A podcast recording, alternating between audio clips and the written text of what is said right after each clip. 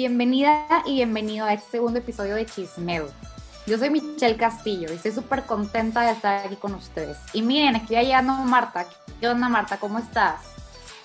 Hola, Mitch. Pues aquí lista para comenzar este segundo episodio. La verdad estoy súper emocionada y esto solo es el comienzo. Y fíjate, aquí también ya va llegando Dana. ¿Cómo estás, Dana? Hola, bien, muy bien. Estoy muy emocionada igual que ustedes.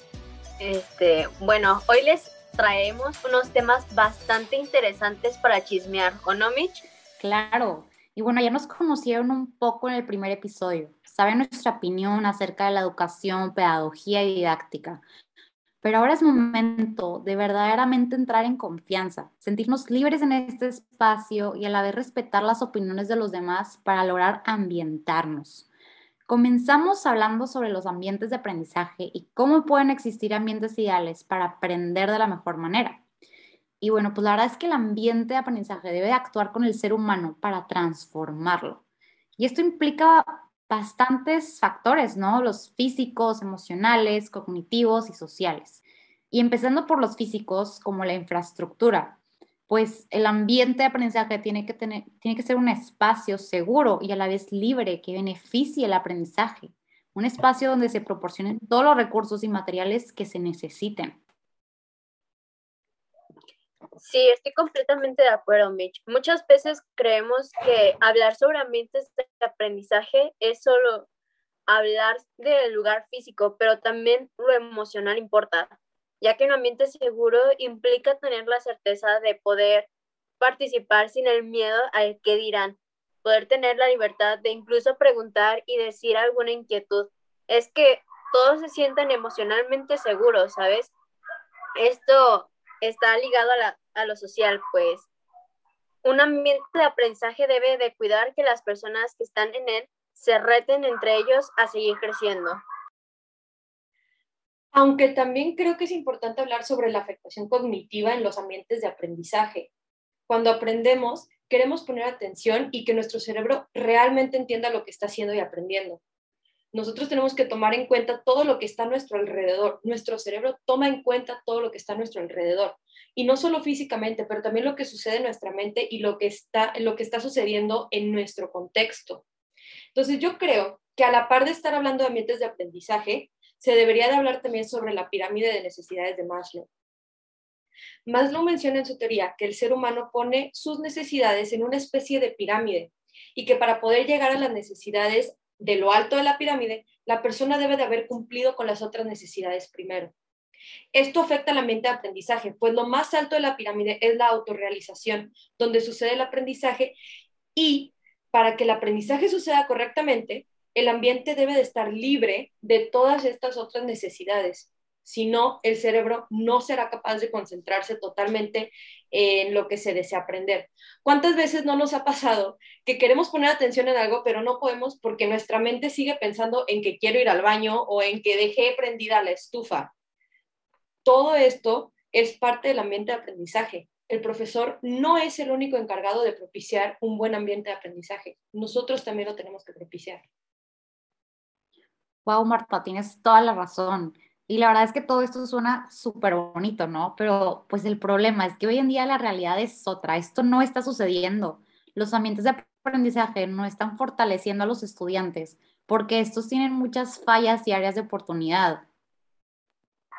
Sí, exacto. De hecho, considero que un problema al que nos debemos enfrentar es el hecho de que existen demasiados alumnos para un solo docente.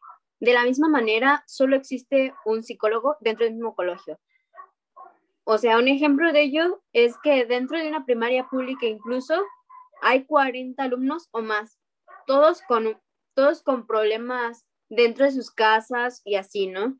Entonces, ¿cómo podemos ayudar a todos? Es justo lo, a lo que el docente se debe enfrentar, ¿no? Sí, exacto, Dana. El problema es que muchas veces no se le da la importancia que merece porque no se capacita a los profesores en este tipo de temas. son pocas las veces en las que se le dedica el tiempo necesario al profesor para que aprenda nuevas herramientas que le ayuden en el aula. Se da por hecho que por ser profesor ya tiene todo el conocimiento necesario para compartir el aprendizaje y entonces los profesores se van quedando atrás en estos nuevos hallazgos del aprendizaje. Aparte, no se dedica el presupuesto necesario a la educación para que se puedan crear estos espacios físicos que realmente propicien el aprendizaje. Exacto. Y lo peor, y bueno, lo que yo considero que es la falla más grande, es que cuando uno habla de ambientes de aprendizaje, no se habla del desarrollo humano integral. Y es súper importante hablar de estos dos temas juntos porque se complementan mutuamente. Los ambientes de aprendizaje deben precisamente ayudar o ser un medio para que el ser humano desarrolle diferentes capacidades. No sé si les pasó en sus escuelas, pero muchas veces se preocupaban mucho por su nivel, eh, las calificaciones, el ranking que tenían en comparación a otras escuelas, en vez de enfocarse en cómo estaban ustedes. Yo me acuerdo muchísimo. Bueno, y para esto mi generación en secundaria era súper rebelde, pero un buen plan, ¿verdad? Y queríamos nosotros en secundaria hacer un cambio. Este, iban a cambiar un maestro que nosotros queríamos mucho, le iban a cambiar otro grado escolar y nosotros no queríamos que esto sucediera, ¿no? Entonces, pues hicimos una huelga. Total, la directora obviamente nos regañó bien feo a toda la generación, que cómo era posible que hiciéramos esto. Y nunca se me va a olvidar que dentro de este regaño un amigo le contesta, be the change that you want to see in the world. Y pues esto en, en español significa ser el cambio que tú quieres ver en el mundo.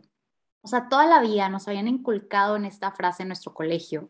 Y ahora, cuando intentamos hacer un cambio, nos estaban bajando los ánimos bien cañón por la manera en la que nos estaban regañando se convirtió en un ambiente de decepción, sin ánimo, el cual afectó nuestro desarrollo, porque muchos yo creo que ya no se van a atrever a levantar la voz por lo que quieren, ya no hay confianza en ti.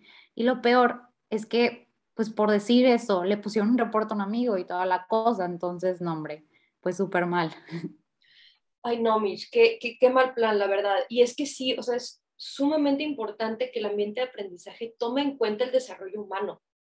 Eh, fíjate que existen algunas herramientas que te ayudan a entender el crecimiento humano y cómo se va desarrollando desde diferentes áreas, como el área de lo cognitivo, de lo lingüístico, lo físico, lo socioemocional o lo adaptativo.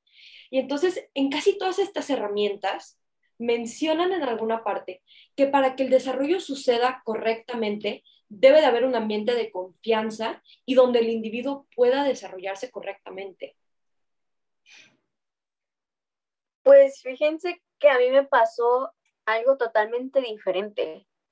A mí me pasó, bueno, yo viví un caso especial porque en mi escuela considero que sí hicieron algo o hicieron lo posible por crear el, el mejor ambiente de aprendizaje, porque nos fueron explicando a lo largo de nuestra carrera estudiantil, desde primaria hasta secundaria incluso, todas las etapas del desarrollo sexual que estábamos viviendo, hacia hacían muchas cosas como ferias de la sexualidad, este, nos hablaban todas las clases, habían conferencias.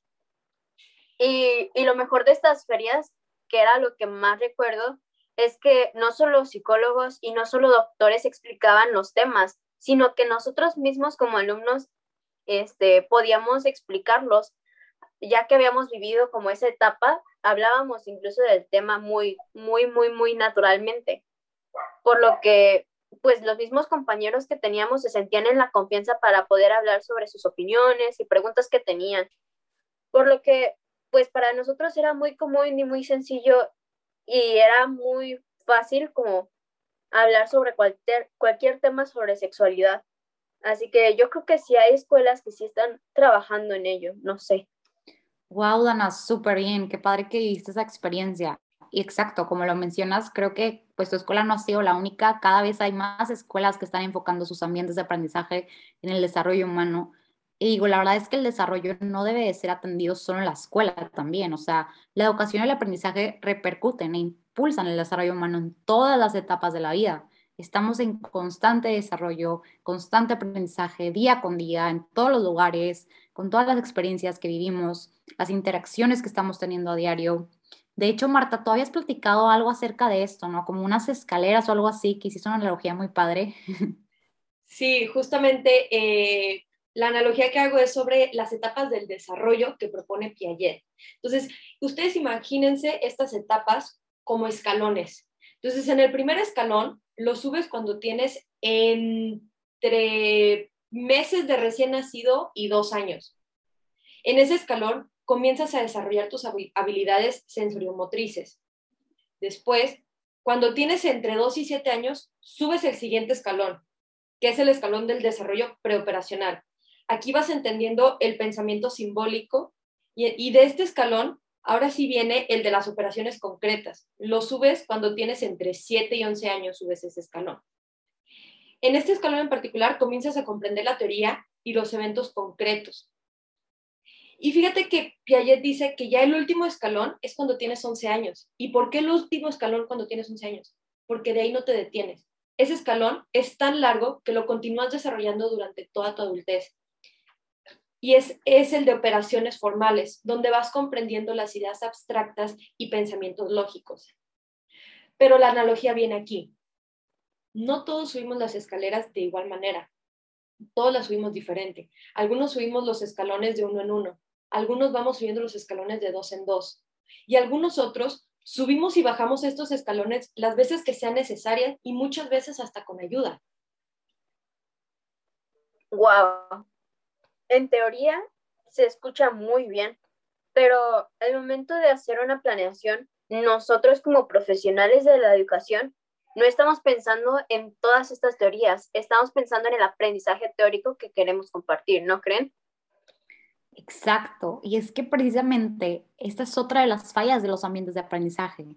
Ahorita se le, se le da mucha importancia al contenido teórico y no al desarrollo integral. Entonces, ¿cómo le podemos hacer para diseñar ambientes de aprendizaje que sí favorezcan el desarrollo humano integral y que le sigan dando la importancia al aprendizaje teórico? Pues mira, yo creo que como mencionamos hace rato, ya existen herramientas como calendarios o tablas o hasta quizzes que le pueden facilitar a los docentes el tomar en cuenta el desarrollo humano al momento de diseñar su planeación didáctica. Y es que si nosotros utilizamos estas herramientas al planear, tendremos presente este desarrollo de los educandos de una manera fácil y sin agregarle tanto trabajo extra a la planeación. Creo que también es importante que en la visión pedagógica del docente y la escuela tengan en cuenta el desarrollo integral para poder favorecer este ambiente, porque entre mejor se conozca el docente, el docente a sus alumnos, mm, mejor o más fácil podrá identificar y favorecer sus talentos, intereses, sus habilidades y, áreas de mejora que tienen estos alumnos. Así es, Dana, tienes toda la razón. Y la verdad es que como ya estuvimos chismeando en todo este episodio, no podemos separar el ambiente de aprendizaje del desarrollo humano. Necesitamos ambientes de aprendizaje que impulsen el desarrollo humano para que los educandos comprendan correctamente la teoría que, que se desea enseñar. No podemos esperar que los educandos comprendan todo lo que enseñamos si no les ayudamos a desarrollarse y tener la capacidad de comprender. Pero bueno, la verdad es que está buenísimo el chisme, pero ya se nos acabó el tiempo. Muchísimas gracias por acompañarnos el día de hoy y pues ahora vayamos a esparcir el chisme